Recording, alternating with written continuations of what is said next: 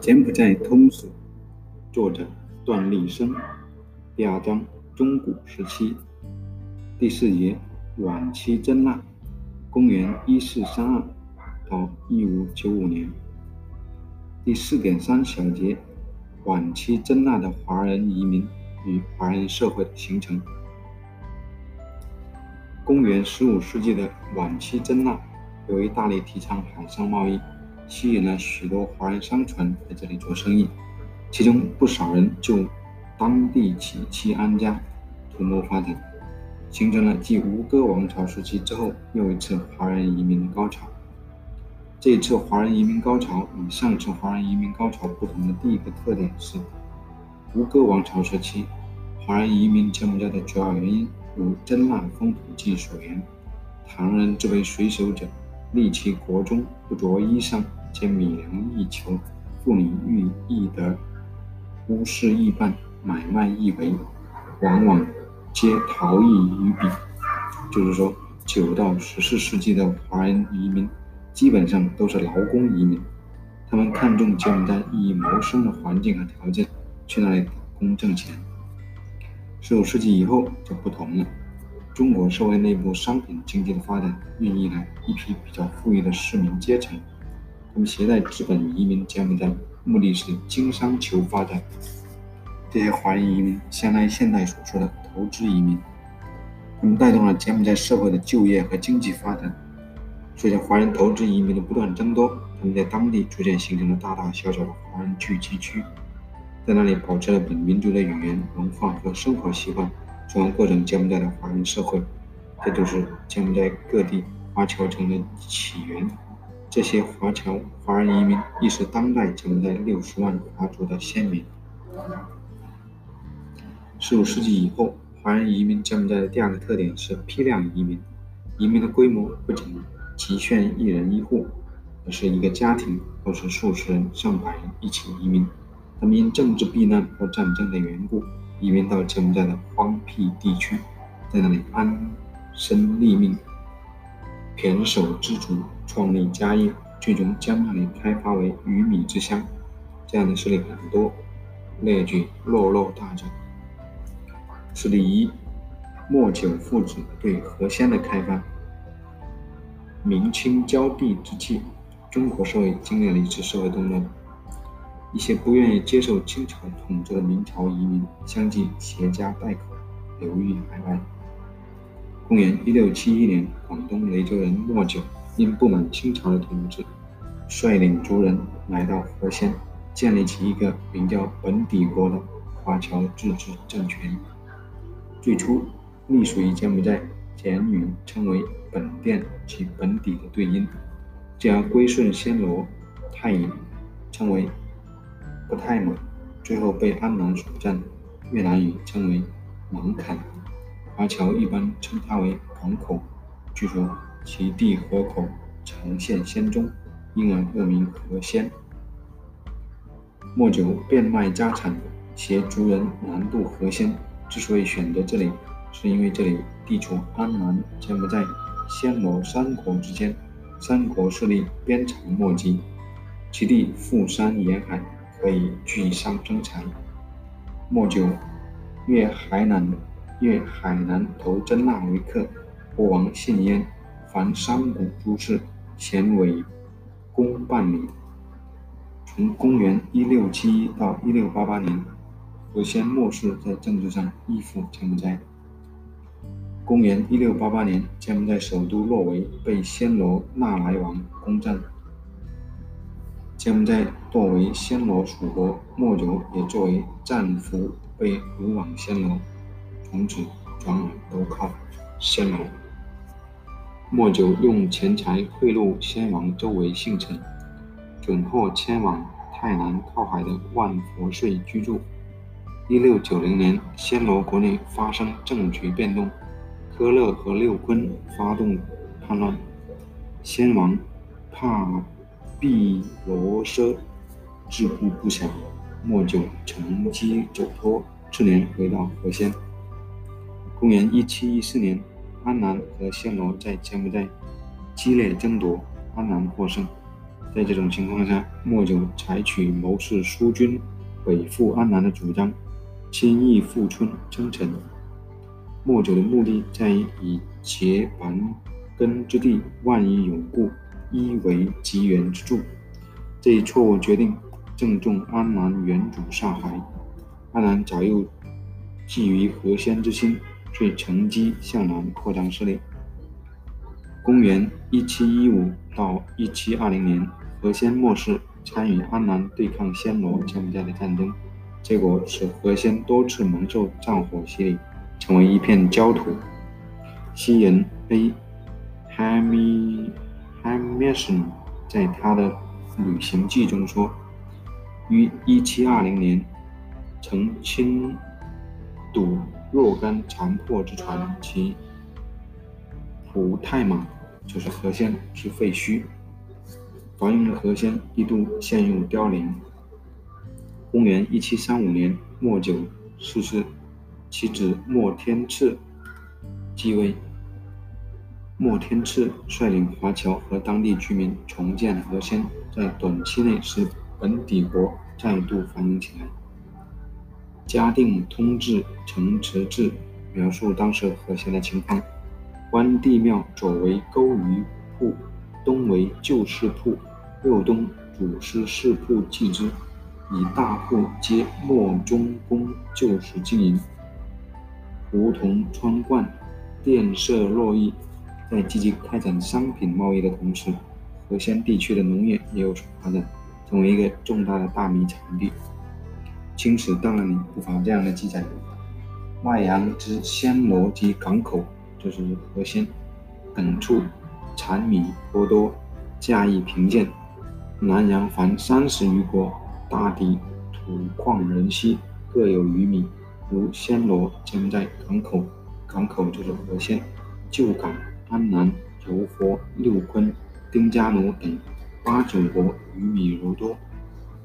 河县的水产也很丰富，多大鱼、海参、鳖、玳瑁、蚌、蛤、虾、咸鱼、海镜、象螺之类。经济繁荣为文化发展奠定了物质基础。莫颠莫天赐招来四方文学之士，开招英格，日以讲论唱和，致使何仙使之学焉。在本底国日益强盛的情况下，莫天赐又重蹈其父故辙，与安南阮氏沆瀣一气，参与安南同暹罗柬埔寨的角逐，遂一直获些小利。如公元一七五一年，扶植侵越的遣王逆尊反国，得到真身、柴墨、灵琼、齐国、凤丹五处土地酬谢，且埋下了使本帝国灭亡的祸根。公元一七六七年，暹罗阿瑜托耶王朝被缅甸灭亡，王孙昭翠、昭世昌。亡命何仙，莫天赐遂萌生了立昭翠为王、逐鹿暹罗的野心。一七六九年，他在安南的支持下，发动了对暹罗的攻势，派其生丑柴侯陈大力率领三万水兵攻打竹间问。广南定王派张德奎举五营兵前往援助。这时，暹罗方面已由华裔郑信建立了吞武里王朝。郑信派陈连带三千人驰援坚竹问，先经必城坚守，何仙军立功不克。千延二月仪，张力突作，何仙军病死战死无数。主将陈大力亦身染重疾。莫天赐闻讯，只得下令撤兵。陈大力死于途中。三万人马生还仅万余。坚竹问一役消化了本本底国的实力，接着又发生两次内乱。一七六九年，潮州人陈泰聚党于白马山，密结莫氏族人，谋袭何仙。一七七零年，何仙逃兵，范澜纠结八百余人，船十五艘，分水路河西何仙。虽然这两次内乱。先后都被莫天赐平息，但本底国已兵实虚耗，民心稍动，开始走下坡路了。公元一七七一年，暹罗吞武里皇郑信亲率大军征打和仙，莫天赐败走诸堵道，昭翠被俘处死。郑信派部将陈连占领和仙。公元一七七三年，莫天赐遵从广南定王旨意，遣人入仙，以讲和为名，探及动静。天赐遣舍人莫秀击书及礼毕如仙，先王大喜，送回所虏之女，招陈连环。莫天赐派其子莫子黄重新进驻和县，自己仍留驻镇江。这段时期，安南爆发了轰轰烈烈的西山农民起义，很快摧毁了南北方阮氏正式政权。一七七七年三月，阮文惠率义军南下，广南定王逃到和县，依附莫天赐，并禅让给新郑王。新郑王屯守八月，八月城破，被杀。西山起义，西山起义军乘胜进军镇江，定王逃到龙川，亦被义军捕杀。莫天赐。保护定王帝尊世春流亡富国岛，打算南渡爪哇。这时，先王郑信派四艘海拓来迎，莫天赐一行遂投奔暹罗。莫天赐虽亡命暹罗，却仍然打着辅佐尊世春的旗号，伺机再图恢复。他说：“我曾是天南，以化事矣。”心如铁石，不易其志。这跟过去拥戴昭翠在暹罗复活的做法一脉相承。莫天赐总是跟被推翻的没落势力搅在一起，决定他最终必然失败的结局。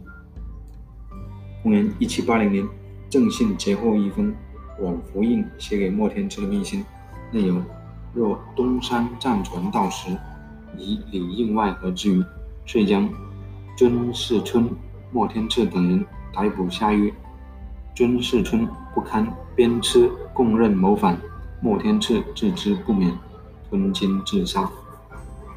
公元一八零一年，阮福印在法国的帮助下镇压了西山起义，重建阮氏王朝。安南改称为越南。莫天赐的后代曾被任命为地方官，但何先已入越南边户，本底国早已不复存在。本底国作为一个华侨自治体，对和县的开发和建立起到了十分重要的作用。这当时，这当作为东南亚华侨华人的卓越贡献而载入史册。事例二：杨彦迪、陈上川对美丘边河的开发。明朝灭亡以后，南明将领杨彦迪、陈上川曾率领。曾率部抵抗满清，失败后流亡安南。他们共有三千余人，分成五十艘帆船，抵达岘港。安南阮氏将这批人安置到巴地省和当奈省定居，尽了收容之情。嘉定东至，疆域至宰高蛮国，东普地沃也千里，朝廷未暇经营。不如因彼之力，委之辟地以居，师一举两山得矣。充分反映了安南阮主所采取的策略。但明年不满意这样的安排，杨迪、杨彦迪率领部下去了美丘，其他人去了边河。三千余名中国士兵和家属便在这片不毛之地落地生根，通过他们的辛勤劳作，将这一带建成了商旅符咒。竹庐乡贤等大都会和盛产粮食的谷仓。事例三：明乡社对南齐、中齐的开发。越南南齐、中齐原是真腊领土，后被安南蚕食。明末清初，一些士大夫名流不堪世庐，流亡毗邻中国、水陆相通的南齐和中齐，鱼贯而入，人数众多。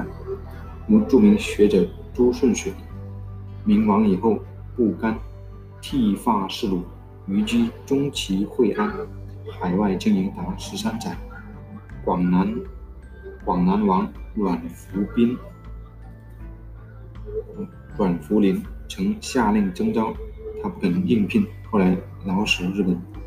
又如《嘉定通志》编撰者郑怀德的祖父郑惠，曾承天明乡社陈氏始祖称养陈养纯，著名中医蒋建元。著名画家林明清等都是这段时期移民南齐中期的。他们以南明明朝遗城自居，依靠经商、行医、教书、卖艺为生。虽然身处异邦，仍保持明朝衣冠发式和风俗习惯。他们希望有一天能匡扶明氏，所以组织明乡社，以维持明代萧和。明乡社实际上是维护华侨正当利益的早期华侨社团。时至今日，西贡还保存着明乡社遗址。综上所述，公元十五世纪以后，大批华人移民迁在河南齐地区，形成华人社会，对当地经济开发、文化建设和政治发展起到了至关重要的作用。